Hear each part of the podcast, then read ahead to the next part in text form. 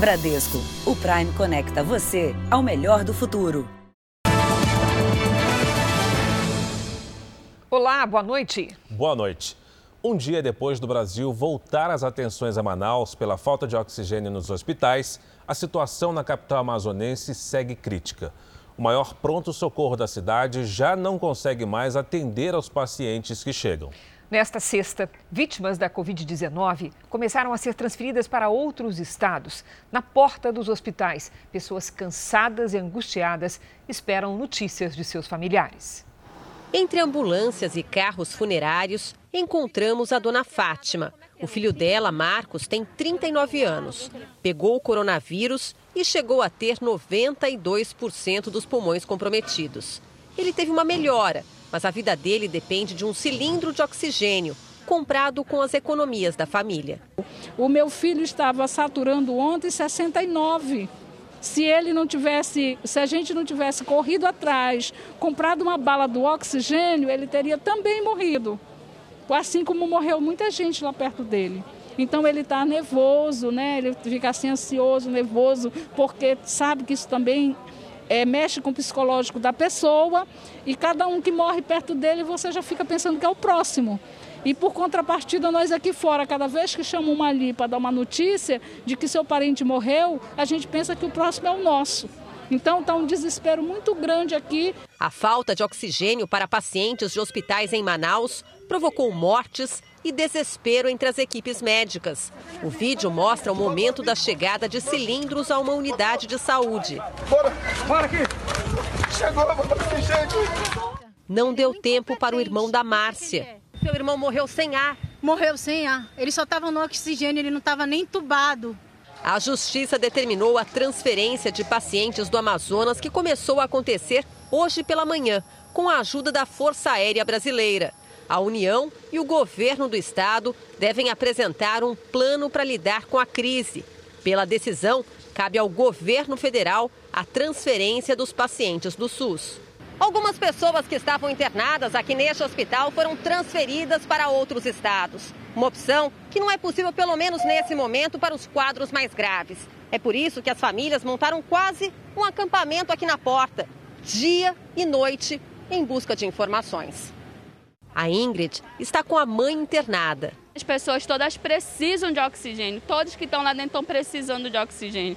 Só vocês entrando lá dentro para ver como é que está a situação ali. É triste, é triste. É triste você ver até os enfermeiros passando chorando, as pessoas da limpeza passando chorando. Tinha uma mulher lá agora passando mal. Ela disse, eu não aguento ver o sofrimento das pessoas aqui dentro. A mulher falou para mim, ela não aguento. Ao lado de um dos maiores hospitais da capital, há uma câmara frigorífica para os corpos. Vocês nunca trabalharam tanto? Tá um caos a cidade, tá um caos. Demais. Vamos lá, que estão na batalha.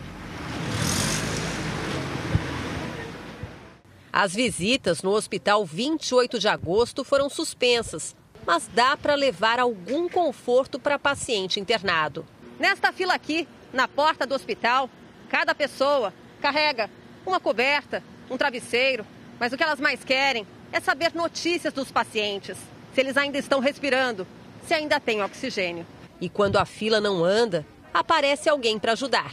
Tem pessoas que estão desde de manhã ou dias anteriores esperando notícias de seus parentes, amigos e estão com fome. Não tem nem o da passagem. Infelizmente a gente também tem pouco, mas o pouco pode ser muito para outras pessoas. Voluntários da Igreja Universal do Reino de Deus fizeram uma ação em oito hospitais de Manaus, onde entregaram donativos e prestaram assistência social e emocional aos trabalhadores dessas unidades de saúde e também aos familiares dos pacientes. Os profissionais da saúde fizeram um protesto hoje à tarde. O Amazonas pede socorro. O pulmão do mundo está sem oxigênio. O secretário de Saúde do Amazonas, Marcelo Campelo, afirma que a entrega de oxigênio a Manaus pode se normalizar até amanhã devido à operação de guerra Mobilização Nacional para levar cilindros ao estado. Ele também disse outros estados para o que chamou de uma crise nacional pela falta de oxigênio hospitalar. Em instantes, continuamos com a cobertura da crise em Manaus. Veja também outros destaques do dia. Governo confirma que Índia vai atrasar exportação de vacina de Oxford. Ministério da Saúde requisita a entrega imediata da vacina do Butantan. São Paulo anuncia regressão de sete regiões para a fase laranja e uma para a fase vermelha. E na série especial sobre a novela Gênesis, você vai conhecer um personagem central do começo dos tempos: Abraão, o primeiro patriarca da Bíblia.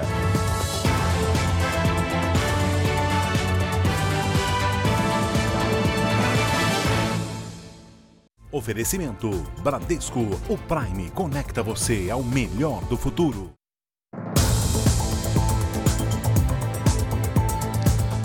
Não são apenas as vítimas da Covid-19 que necessitam do oxigênio. Nesse momento, em falta em Manaus, pacientes de outras doenças e recém-nascidos também podem precisar dele para sobreviver.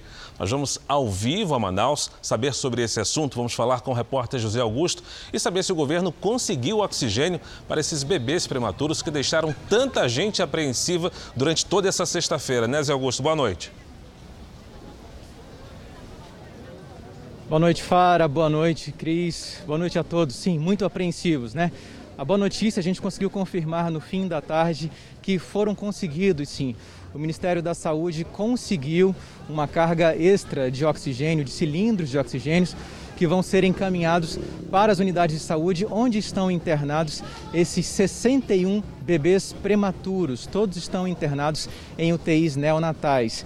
Pela parte da manhã, o próprio governo do estado chegou a confirmar que haveria essa possibilidade de enviar esses bebês para outros estados, dado o risco de faltar oxigênio para eles.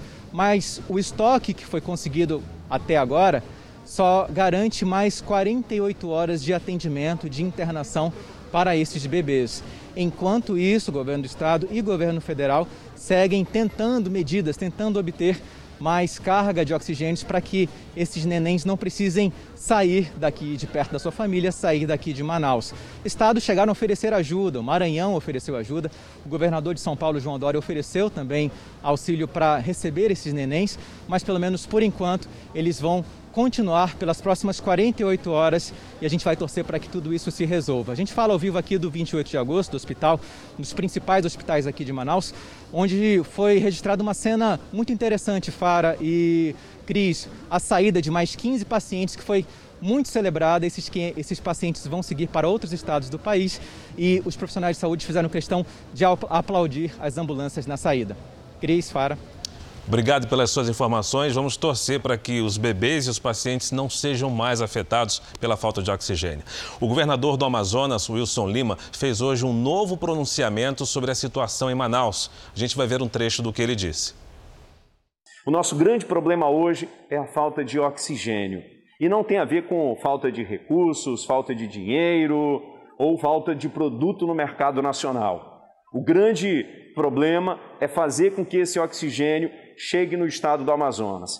A maneira mais rápida de chegar aqui é através de avião, mas as únicas aeronaves que podem fazer isso são da Força Aérea Brasileira. E mesmo assim, ainda trazem uma quantidade pouca em razão da sua capacidade e do risco que é o transporte desse produto. Já foram requisitadas 10 mini usinas que serão instaladas em algumas unidades. Nós continuamos com o nosso trabalho de remoção de pacientes para outros estados e também estamos recebendo no final do dia uma carga significativa. Isso vai nos ajudar a começar a estabilizar o nosso sistema. A solidariedade salva nessa hora. Veja que até agora, nove estados e mais o Distrito Federal reservaram leitos para receber os pacientes de Manaus. E o maior número desses pacientes vai para Goiás. Os pacientes vão ficar internados no Hospital das Clínicas de Goiânia, que é ligado à Universidade Federal de Goiás. O estoque de oxigênio aqui já foi reforçado. A quantidade de oxigênio que Manaus gasta nesse momento por dia é mais do dobro da capacidade de produção interna da cidade. E nós estamos trazendo esses pacientes para tomar oxigênio aqui em Goiás. O governo do Amazonas diz ter feito um estudo para que as redes de atendimento à saúde dos outros estados não fossem prejudicadas com as transferências. O secretário de Saúde de Goiás explica que as vagas não vão afetar o atendimento à população local. O risco de contaminação com a nova variante do coronavírus, identificada no Amazonas, mais contagiosa, também seria baixo. Esse discurso, às vezes, né, até é, um pouco exaltado de que estaríamos trazendo a nova cepa através desses pacientes, não é fidedigno. É, esse risco é muito menor do que aquelas pessoas que saem de carro em viagens, de avião também. No primeiro momento estão previstos 20 pacientes para Goiânia, mas esse número pode chegar a 120. Outros estados brasileiros também já disponibilizaram leitos para a população do Amazonas. Pará, Maranhão, Piauí, Ceará, Rio Grande do Norte, Paraíba, Pernambuco, além do Distrito Federal. Os primeiros nove pacientes chegaram hoje, no fim da manhã, em Teresina, no Piauí. São Paulo, Paraná e Rio Grande do Sul se colocaram à disposição para receber cerca de 60 bebês prematuros que estão internados em Manaus e também correm risco de ficar sem oxigênio. Não há risco de desabastecimento da nossa capital nem do nosso hospital né? e nós vamos recebê-los de maneira tranquila e vamos realizar o nosso papel fundamental, que é a questão de um país que se ajuda e que mutuamente se completa na necessidade, seja da saúde ou de qualquer outra área. Vamos direto a Goiânia saber mais sobre a transferência dos pacientes de Manaus. O repórter Paulo Henrique Santos acompanhou durante todo o dia a preparação das equipes médicas e ele tem mais informações. Boa noite, Paulo. Pois é, boa noite a todos. Aqui em Goiânia está tudo pronto para receber esses pacientes vindos de Manaus. São pessoas em situação de evolução moderada da doença, ou seja, não necessitam de cuidados intensivos, mas precisam sim de ajuda hospitalar, principalmente a terapia com oxigênio. A enfermaria daqui do Hospital das Clínicas já está disponível. O local foi isolado durante o dia para evitar qualquer risco de infecção. A chegada do avião da fábrica estava prevista para o fim da tarde de hoje, mas ficou para amanhã. O novo horário de chegada ainda não foi divulgado. Cris, Fara. Obrigada, Paulo. A Índia vai atrasar a entrega de 2 milhões de doses da vacina de Oxford que estava prevista para esse fim de semana. Com isso, o Ministério da Saúde requisitou a entrega imediata de 6 milhões de doses do imunizante sob responsabilidade do Instituto Butantan, aqui em São Paulo. As doses importadas da China estão na sede do Butantan, na capital paulista. O Ministério da Saúde encaminhou ofício ao Instituto em que afirma que é preciso fazer o devido loteamento para iniciar a logística de distribuição para todos os estados da federação de maneira simultânea, conforme cronograma previsto no Plano Nacional de Vacinação. São Paulo já havia anunciado a previsão de começar a repassar 4 milhões e meio de doses na segunda-feira. O Butantan entregou hoje à Anvisa todos os documentos que faltavam para conseguir a autorização de uso emergencial. A direção da agência se reúne no domingo quando pode liberar tanto a vacina de Oxford quanto a do Butantan. Apesar do bom andamento dos processos regulatórios da vacina de Oxford, haverá atraso na chegada do lote com 2 milhões de doses que serão trazidas da Índia. Isso porque o governo indiano ainda não liberou a saída do produto. O país asiático se prepara para começar a campanha de vacinação na próxima semana. Há o receio de que ele só permita a saída de imunizantes depois que garantir estoque para a população local. Segundo fontes do Itamaraty, o ministro das Relações Exteriores, Ernesto Araújo, já conversou com representantes do governo da Índia para garantir a autorização do transporte das vacinas.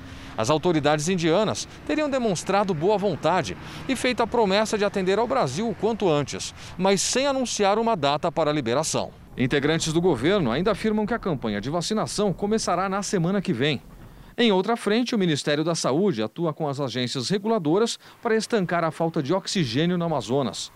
A Anvisa autorizou a produção e a distribuição de oxigênio medicinal com índice de pureza menor pela empresa White Martins. A Universidade de São Paulo também vai colaborar com o envio de respiradores desenvolvidos exclusivamente para a pandemia. A Marinha deve enviar 40 respiradores ao estado. Hoje nós começamos a embarcar os primeiros lotes. A previsão até terça-feira da semana que vem nós termos 40 ventiladores em pleno uso é, na região de Manaus. O Butantan esclarece que recebeu o ofício do Ministério da Saúde. O Instituto perguntou ao Ministério quantas doses serão destinadas a São Paulo. Segundo o Butantan, quando há campanhas nacionais de imunização, uma parte das vacinas permanece no estado, que é o mais populoso do Brasil. Com atraso na entrega das vacinas de Oxford, foi adiada pela segunda vez a decolagem do avião que iria buscar as doses. O repórter Jorge Talmon está no aeroporto de Guararapes e ele ontem, inclusive, chegou a entrar na aeronave ao vivo aqui durante o JR. Hoje tem outras informações, né, Jorge? Boa noite para você em Recife. Oi, Fara, boa noite a todos. Por enquanto, a aeronave deve permanecer no Recife. A companhia aérea ainda espera informações do Ministério da Saúde, mas já confirmou. A viagem não deve acontecer nas próximas horas. A aeronave tem a capacidade de transportar uma carga de 15 toneladas. Isso dá por volta de 2 milhões, 2 milhões de doses da vacina e tão logo ela for autorizada, pode realizar essa viagem para a Índia e retornar ao Brasil em até dois dias. Basta que para isso receba o sinal verde. Do Recife, Jorge Talmon. Obrigado pelas informações, Jorge. Nós vamos agora aos números de hoje da pandemia. Segundo o Ministério da Saúde, o país chegou a 8 milhões 393 mil casos de Covid-19. São mais de 208 mil mortos. Foram 1.151 registros de mortes nas últimas 24 horas. Também entre ontem e hoje, 21 mil pessoas se recuperaram. No total, são 7 milhões 361 mil pacientes curados e mais de 823 mil seguem em acompanhamento.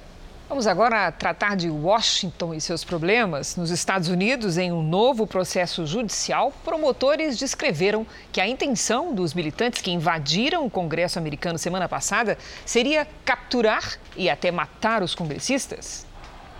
Segundo os promotores, fortes evidências, incluindo ações e depoimentos de pessoas detidas e de policiais do Capitólio, reforçam a intenção dos invasores.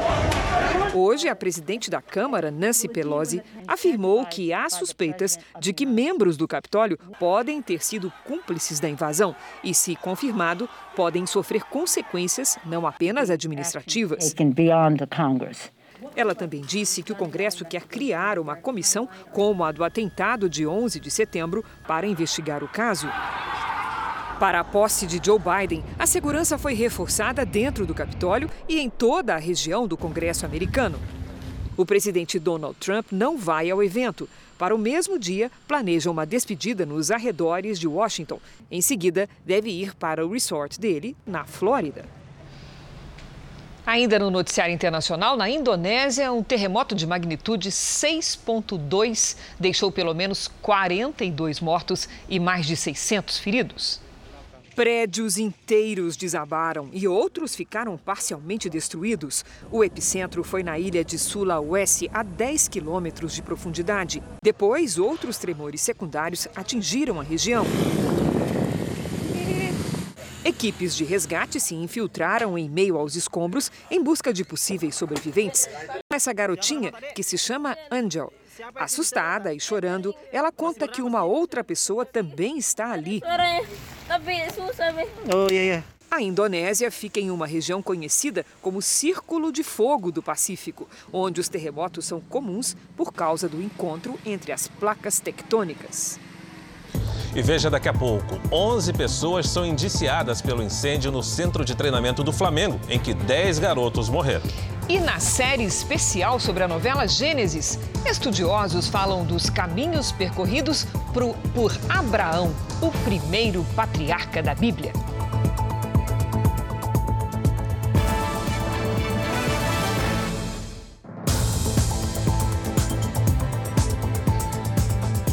Presidente Jair Bolsonaro e o vice Hamilton Mourão falaram hoje cedo sobre a falta de oxigênio nos hospitais de Manaus. As declarações foram dadas na saída do Palácio da Alvorada durante encontro com apoiadores.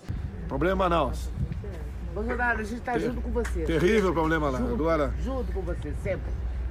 agora nós fizemos a nossa parte. Com recursos, certeza, meios. com certeza. Onde as Forças Armadas deslocou lá um hospital de campanha. Tá certo? O ministro da Saúde teve lá na segunda-feira, é, providenciou oxigênio. O presidente falou sobre a campanha de vacinação contra o coronavírus. Não estou fazendo campanha contra a vacina.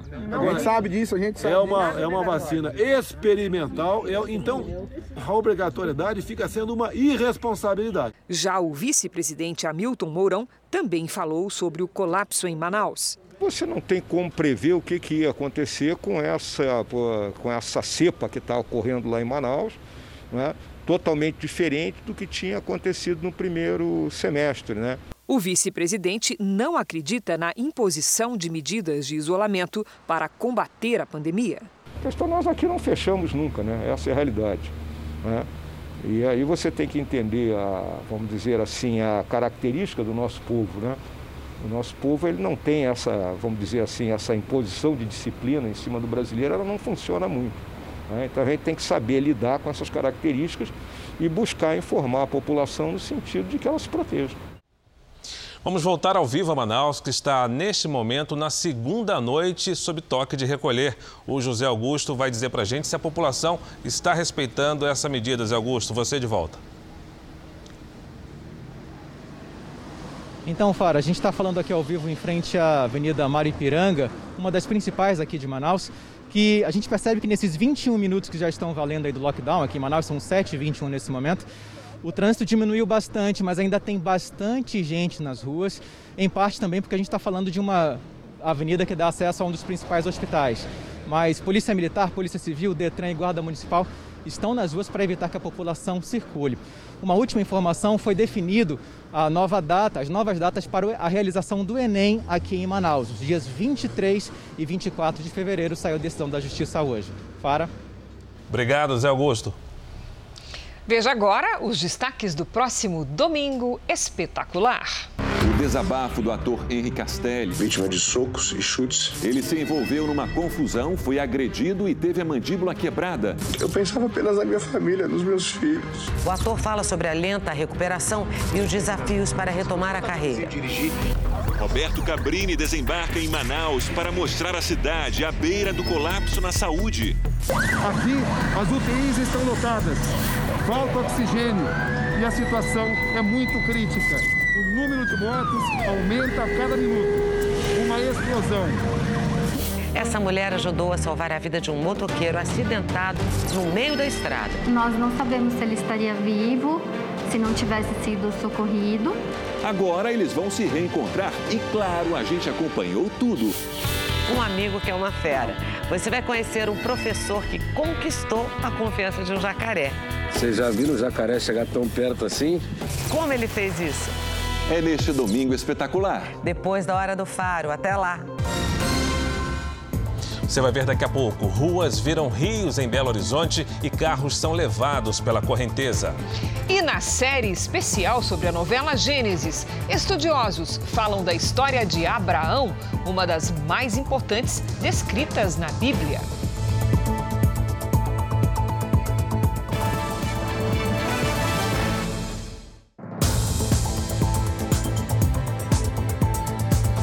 Foi preso hoje em São Paulo um homem suspeito de participar de uma quadrilha especializada em sequestro relâmpago. A polícia ainda procura outro envolvido que ontem conseguiu retirar de uma vítima cerca de 19 mil reais.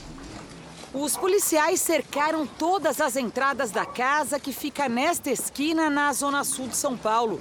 Os investigadores quebraram o cadeado e depois arrombaram a porta.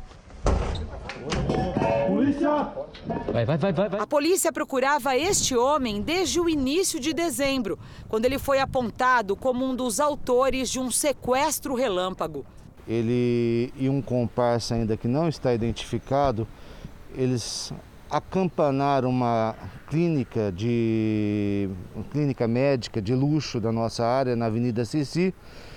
E quando um casal deixou sua filha para ser consultada, eles abordaram o casal, saíram com esse casal e fizeram saques e compras com os cartões desse casal. O suspeito já foi identificado por outros dois crimes de sequestro relâmpago em bairros nobres da capital paulista. O último foi ontem à noite. Um dentista que saía do trabalho foi rendido por ele e obrigado a transferir pelo celular 10 mil reais da conta bancária via Pix. O suspeito ainda gastou mais 9 mil reais no cartão de crédito da vítima. Há um ano, a mesma delegacia da Zona Sul de São Paulo que prendeu o suspeito faz operações contra quadrilhas especializadas nesse tipo de crime. 17 pessoas já foram presas. Elas fizeram mais de 50 vítimas. Um tiroteio hoje levou pânico a moradores da região central do Rio de Janeiro. A morte de uma jovem fez a polícia antecipar uma operação para evitar mais uma guerra entre traficantes rivais. 15 dias de 2021. Na região metropolitana do Rio, oito pessoas já foram feridas por balas perdidas. Três morreram. A terceira vítima é Fabíola Rodrigues de Souza, de 22 anos. Ela foi baleada na porta de casa em um tiroteio entre criminosos rivais. Que isso, gente inocente, que não tem nada a ver. Estão morrendo lá. Menina trabalhadeira, deixou quatro filhos para criar. Segundo o Serviço de Inteligência da Secretaria de Segurança, traficantes que dominam essa comunidade já se organizavam há uma semana para invadir o território vizinho, dominado por outro grupo criminoso. Com a morte de uma jovem e com os tiroteios se intensificando, a polícia decidiu fazer uma operação para impedir que a guerra entre facções rivais continuasse. Os policiais civis foram recebidos a tiros na subida do morro. As marcas do confronto ficaram pelo chão. Mesmo assim, os agentes seguiram adiante e ultrapassaram as barricadas. Drogas foram encontradas nesse carro. Na casa de um dos suspeitos, uma piscina em construção. No imóvel, granadas, munição e armas foram apreendidas. Três suspeitos morreram e outros três foram presos. Carros roubados foram recuperados. Um dos indícios que fizeram a polícia descobrir a possível invasão foi o aumento de roubos de caminhonetes. É um veículo que é mais espaçoso e facilita o manejo é, de armas longas. O problema não acaba aqui hoje. Né? As investigações continuam, vão continuar o seu trabalho em cima daquela quadrilha que domina aquela região. Um soldado da Polícia Militar está desaparecido no litoral do estado de São Paulo. Ele foi visto pela última vez na terça, quando encontrou amigos para assistir a um jogo de futebol. Essa é a última imagem que a família tem do soldado. Uma foto logo após o jogo do Palmeiras, na última terça-feira. O policial militar Bruno Gibertoni assistiu ao jogo com amigos e primos nesse bar, que fica em São Vicente, litoral paulista. Os primos, por volta de meia-noite e meia mais ou menos, perguntaram para ele se ele já ia, se precisava de carona. Ele disse que só ia dar um tempinho no local ainda e logo iria embora, porque às 5h45 ele ia assumir o serviço na companhia dele em São Bernardo do Campo. A família já sabe que uma câmera em frente ao bar registrou o momento em que ele deixou o local de carro, meia-noite e 50. Mas Bruno não voltou para casa e na manhã seguinte também não assumiu o serviço no batalhão da PM em São Bernardo do Campo, na Grande São Paulo. A Corregedoria da PM e Polícia Civil investigam o desaparecimento. Bruno é casado, tem 30 anos e um filho de 5. O carro dele também não foi localizado. Segundo a mãe, mesmo nos momentos de folga, o soldado costuma portar a funcional de PM. Ele pode ter sido assaltado e descobriram que é policial, podem ter sequestrado e como podem ter matado também. Nós estamos vivendo um pesadelo. Um temporal no final da tarde provocou alagamento e destruição em Belo Horizonte. Avenidas foram fechadas, carros arrastados e pessoas ficaram ilhadas. Na região oeste da cidade, um córrego transbordou. Moradores registraram o um momento em que um caminhão foi levado pela água. De acordo com a Defesa Civil, as chuvas com trovoadas e rajadas de vento devem continuar na capital mineira. A perícia do Rio de Janeiro já investiga as causas de um incêndio que destruiu todos os barracos em uma comunidade da zona oeste da cidade. O terreno era ocupado por mais de 100 famílias que agora não têm onde morar. Só do alto é possível ver a dimensão do estrago no terreno ao lado de um condomínio do programa Minha Casa Minha Vida, em Santa Cruz, na zona oeste do Rio. O fogo destruiu cerca de 250 barracos. Uma correria, é, muitas crianças, bujão de gás explodindo. É, acabou tudo, tudo, tudo, tudo. Derreteu, o fogo levou tudo. O incêndio começou ontem à noite. A madeira usada na construção das casas ajudou a espalhar rapidamente as chamas. Bombeiros de sete unidades operacionais conseguiram conter o fogo. ninguém se feriu com gravidade. 125 famílias viviam na ocupação há mais de dois anos. As investigações estão em andamento para apurar as causas do incêndio.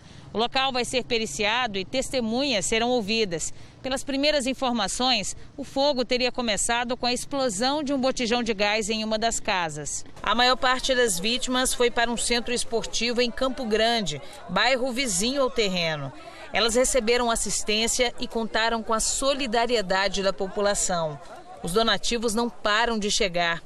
As famílias foram cadastradas e vão ser transferidas a um abrigo da prefeitura. As pessoas pudessem doar, claro, roupas, seria importante para que a gente pudesse dividir entre homens, mulheres, crianças, bebês, para dividir esse material é, pelas famílias que foram afetadas pela, por esse incêndio. Vamos voltar a falar sobre a pandemia. No plano São Paulo de enfrentamento ao coronavírus, oito regiões regrediram de fase. Isso significa que um terço da população do estado está em áreas com mais restrições para a circulação. A região de Marília foi para a fase vermelha, onde serviços essenciais podem funcionar. Essa nova reclassificação vale a partir de segunda-feira.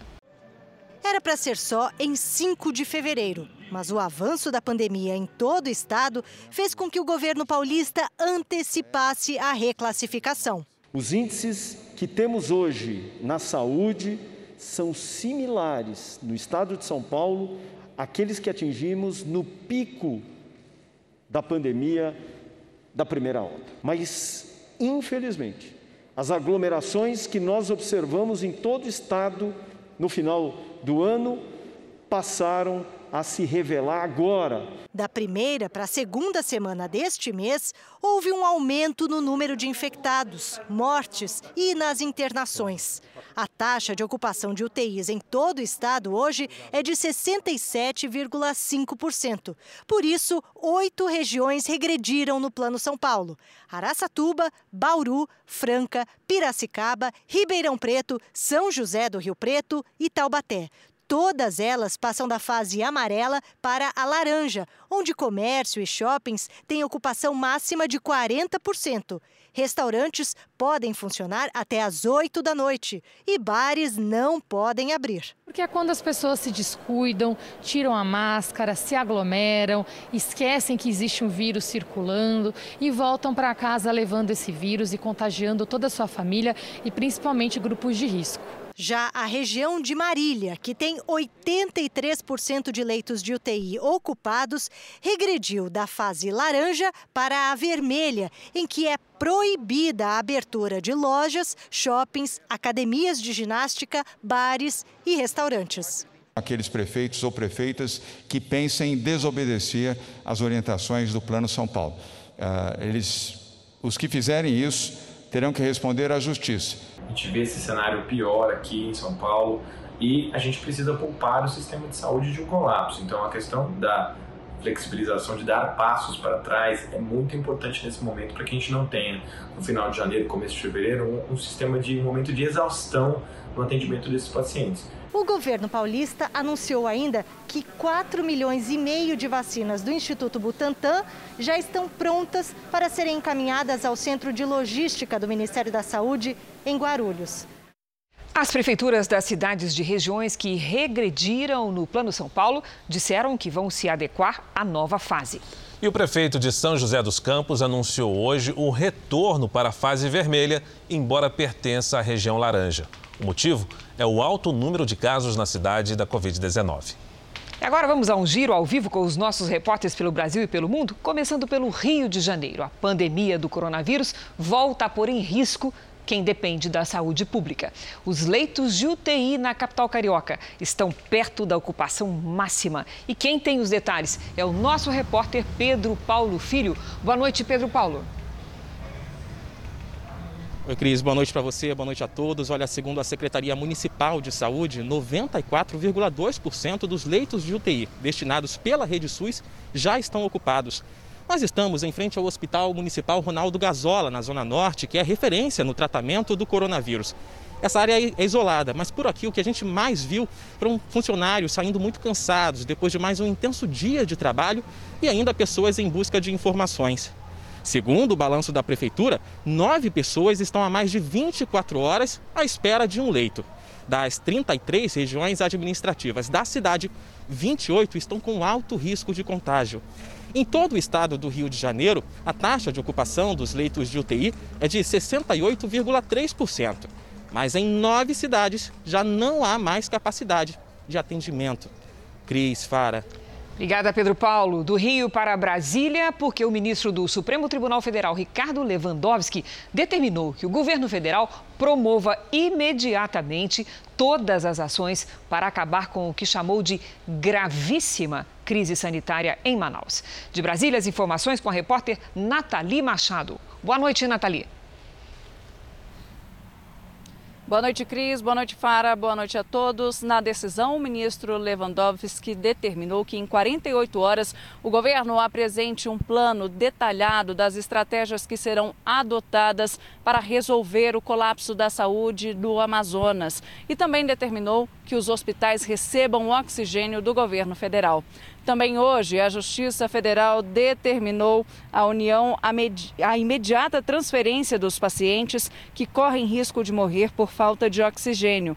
E o governador Eduardo Braga solicitou à Presidência da República intervenção federal no Estado. A Advocacia Geral da União não se manifestou sobre a decisão do STF. Cris Fara, Obrigada, Nathalie. No nosso giro ao vivo, vamos agora aos Estados Unidos, onde o programa de vacinação contra o coronavírus está atrasado. Vamos ao vivo falar com a nossa correspondente, Evelyn Bastos, que tem todas as informações. Evelyn, boa noite.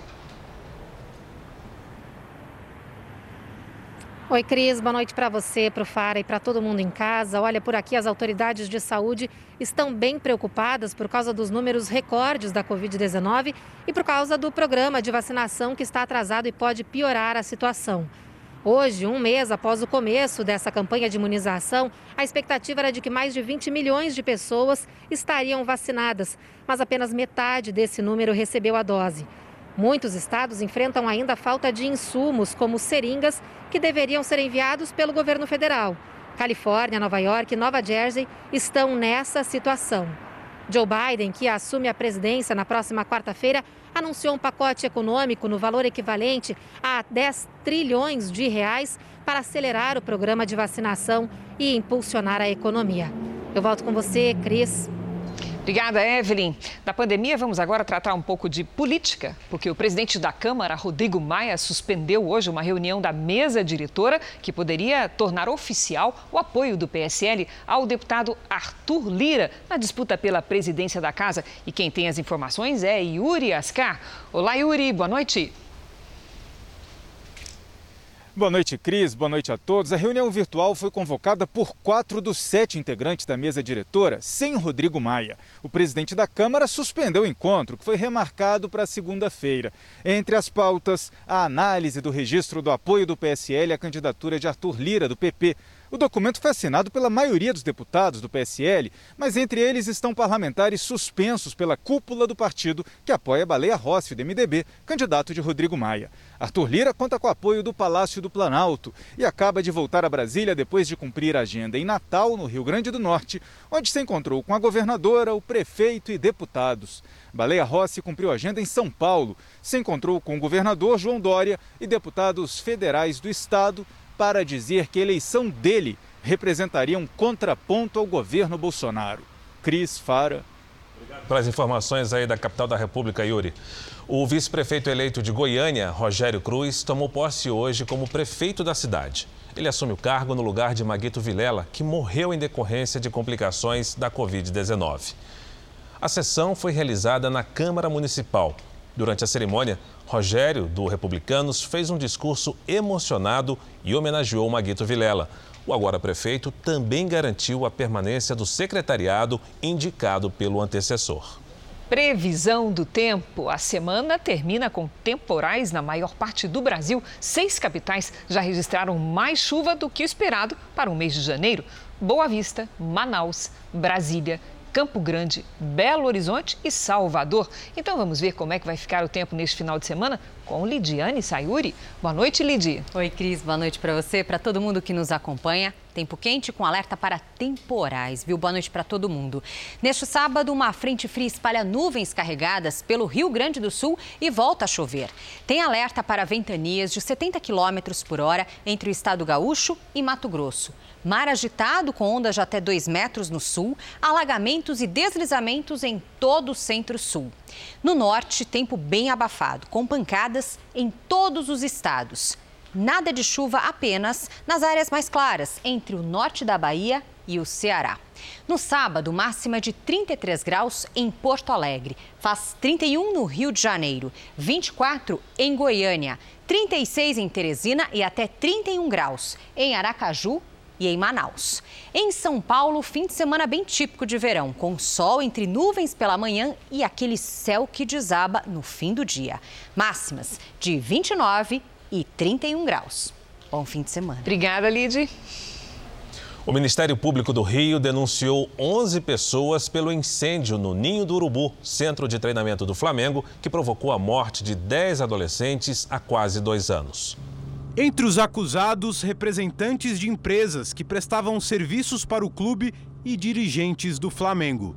Um deles, o ex-presidente Eduardo Bandeira de Melo. Os 11 acusados foram denunciados por incêndio culposo qualificado, com resultado de morte e lesão corporal grave. De acordo com o Ministério Público, desde o ano de 2015 até fevereiro de 2019, os denunciados consciente e voluntariamente praticaram condutas comissivas e ou omissivas, isolada e ou conjuntamente, por imperícia, negligência e ou imprudência que concorreram eficazmente para que no dia 8 de fevereiro de 2019 ocorresse um incêndio de grandes proporções que resultou direta e, consequentemente, na morte de 10 adolescentes. O Ministério Público levou em consideração o que as investigações comprovaram e diz que os contêineres que eram usados como alojamento pelos adolescentes eram estruturas clandestinas, porque não tinham regularização junto à prefeitura nem certificado de aprovação do Corpo de Bombeiros. Os promotores também concluíram que as instalações que deveriam ser usadas de forma provisória se tornaram definitivas. O fogo atingiu o alojamento que abrigava atletas das categorias de base do Flamengo. Dez jogadores morreram e outros três ficaram gravemente feridos. Em nota, o Flamengo afirma que prefere não se manifestar sobre o mérito, haja vista plena confiança do clube na justiça. Mesmo com o aumento de casos e mortes pela Covid-19 no estado de São Paulo, a Fundação Casa retomou neste ano as visitas presenciais de familiares de adolescentes internados na instituição. Não deu para evitar o abraço. Sete meses longe do filho e a Tânia não conseguiu se segurar. Muito tempo sem ver ele, né? Independente do que aconteça, é filho, né? Muito tempo. Foi difícil segurar. Foi bastante emocionante, estou um tempo sem ver ela, desde a pandemia, né? Eu até me segurei para não chorar, né? A presença física é fundamental para esses jovens que cumprem medidas socioeducativas e que por isso estão longe da família. Aqui no estado, as visitas foram retomadas e vão ser mantidas mesmo em regiões reclassificadas e que estão com mais restrições.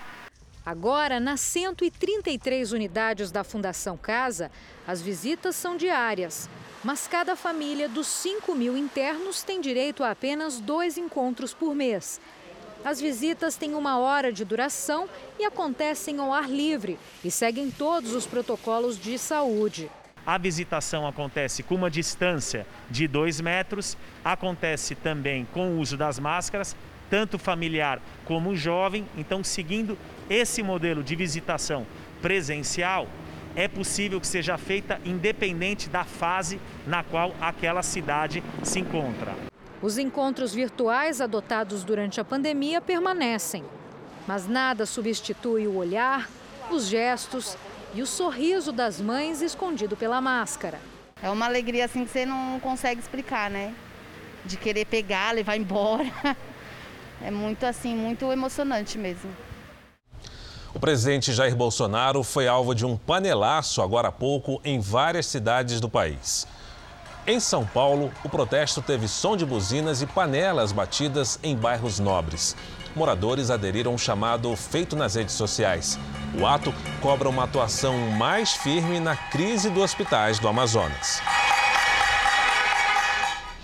Morreu hoje em São Paulo o médico pediatra e toxicologista Anthony Wong.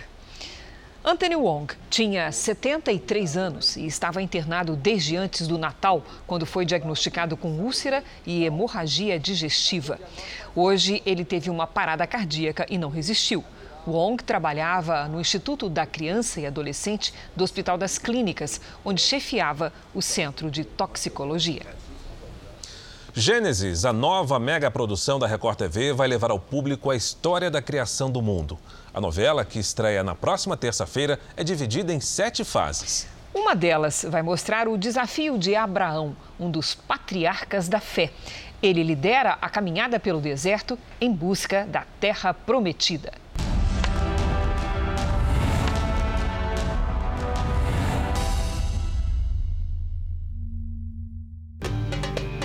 Visitar os estúdios e a cidade cenográfica da novela Gênesis é como fazer um passeio por uma história milenar. A quinta fase da trama vai mostrar a saga de Abraão rumo à Terra Prometida. O ator Zé Carlos Machado é quem tem a missão de interpretar o homem considerado o pai da fé. Viagem de Abraão começou 4 mil anos atrás com o pai dele, Terá. Você! Somos pessoas de bem a caminho de, de Canaã. A família vivia em Ur, uma cidade ao sul do atual Iraque, que já foi uma das maiores civilizações da antiguidade. Foi o renomado arqueólogo Sir Leonard Woolley o responsável por essa importante descoberta da história. As escavações em Ur revelaram uma metrópole rica e desenvolvida na ciência e na educação. Tábuas de argila encontradas pelos arqueólogos revelam os costumes da época, os mesmos comportamentos descritos no livro de Gênesis, que contam a história da família de Abraão e de Sara, mulher dele. O arqueólogo Rodrigo Silva explica que o material encontrado indica fatos históricos e comprova que os acontecimentos narrados na Bíblia não são ficção. O nome Abraão foi encontrado num recibo da cidade de Ebla, que hoje fica na Síria.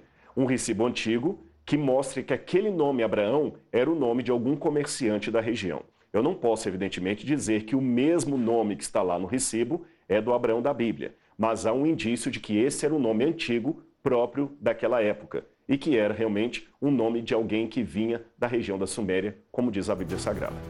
As ruínas de Ur, também chamada de Ur dos Caldeus, comprovam que se trata de uma das mais importantes civilizações documentadas da história antiga. Ur dos Caldeus também é importante para a história da humanidade de um modo geral, porque os mais antigos tabletes com inscrições humanas já preparados são encontrados na região de Ur dos Caldeus. Meu filho nasceu! Gênesis, a nova novela da Record TV, vai mostrar a trajetória de Terá, pai de Abraão, que deixa Ur e segue para Arã. Ângelo Paz Leme vai interpretar esse importante personagem. Terá é um homem reconhecido né, como um vitorioso dentro da, da cidade de Ur, dentro daquela, né, daquela civilização, daquele povo. Ele é reconhecido como um homem que conseguiu vencer, mas ao mesmo tempo ele não consegue se manter fiel a uma série de coisas. E isso vai criando um abismo né, entre ele e a mulher, a Mate, entre ele e os filhos, Arã e, e Abrão. Os registros bíblicos mostram que Abraão ouviu pela primeira vez o chamado de Deus quando tinha 75 anos. Ele não teve dúvidas, deixou para trás tudo o que tinha e seguiu as ordens de Deus. Vai com Deus, Abraão. Abraão vivia na casa dos pais. E ao viver na casa dos pais, Deus disse para ele: Olha, para você ser quem eu quero, sai para ti. Significa, sai do conforto, sai do que você vive hoje e vai viver para você mesmo. Gênesis descreve também o drama de Sara, mulher de Abraão, que era infértil. E, diante da necessidade de ter filhos, uma exigência da época, Sara da Bíblia segue as leis estabelecidas na sociedade da época, como descrito nos livros de história. Uma empregada, uma escrava, que daria filho no lugar dela. Seria assim, digamos, uma versão antiga da barriga de aluguel. Foi esse dispositivo legal que Sara arranjou para fazer com que Agar deitasse com seu marido. Isso que eu estou falando foi encontrado pelos arqueólogos em vários tabletes cuneiformes, por exemplo, em Eshnuna, Alalak, Mari, que mostram as leis que regiam o Oriente Médio naqueles tempos. Abraão e Sara não questionaram as dificuldades e partiram para uma viagem de anos. É uma jornada longa, com muitas dificuldades no meio do caminho, com muitas, é, muitos percalços. Imagina você no meio do deserto, é, é, é tendo que enfrentar adversidades como tempestades de areia. Arã foi o ponto de partida para a caminhada de 800 quilômetros em direção a Canaã. A maior parte dessa travessia passa pelo deserto da Síria, país que tem as cidades mais antigas do mundo. Durante esse percurso, pisando em pedras, debaixo do sol forte, Abraão e os integrantes da caravana tiveram que aprender os costumes de povos do deserto, como os beduínos. Eles entendem do deserto como o índio entende da floresta amazônica. Então, assim como no Brasil, o referencial do mais antigo habitante dessa terra, que está acostumado com a floresta, é o índio, lá no Oriente Médio é o beduíno, que vive no deserto. Ele sabe tudo no deserto. Para descansar, Abraão e seus seguidores dormiam em tendas. Essa foi confeccionada à mão pelos beduínos e trazida de Marrocos para o estúdio no Rio de Janeiro. A tenda é toda feita de lã de cabra, um animal que tem características únicas que ajudam muito o povo do deserto. Quando acontece uma tempestade de areia, por exemplo, a lã cria uma espécie de barreira que impede a entrada na tenda. O mesmo acontece com a água. A umidade incha a lã, fazendo com que a chuva não atinja o interior da tenda. E tem ainda uma outra vantagem. A lã de cabra tem uma propriedade que faz com que a temperatura aqui dentro seja mais agradável do que lá fora.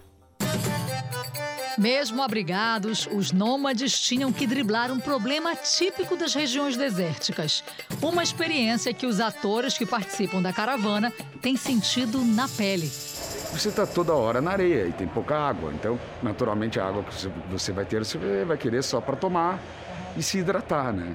Então, eu estou todo sujo porque no deserto não tem como você ficar limpo. Não toma-se banho, tem, tem pouca água e é assim que a gente fica, né? Totalmente sujo. A higiene pessoal era feita, pasmem, com areia e azeite de oliva.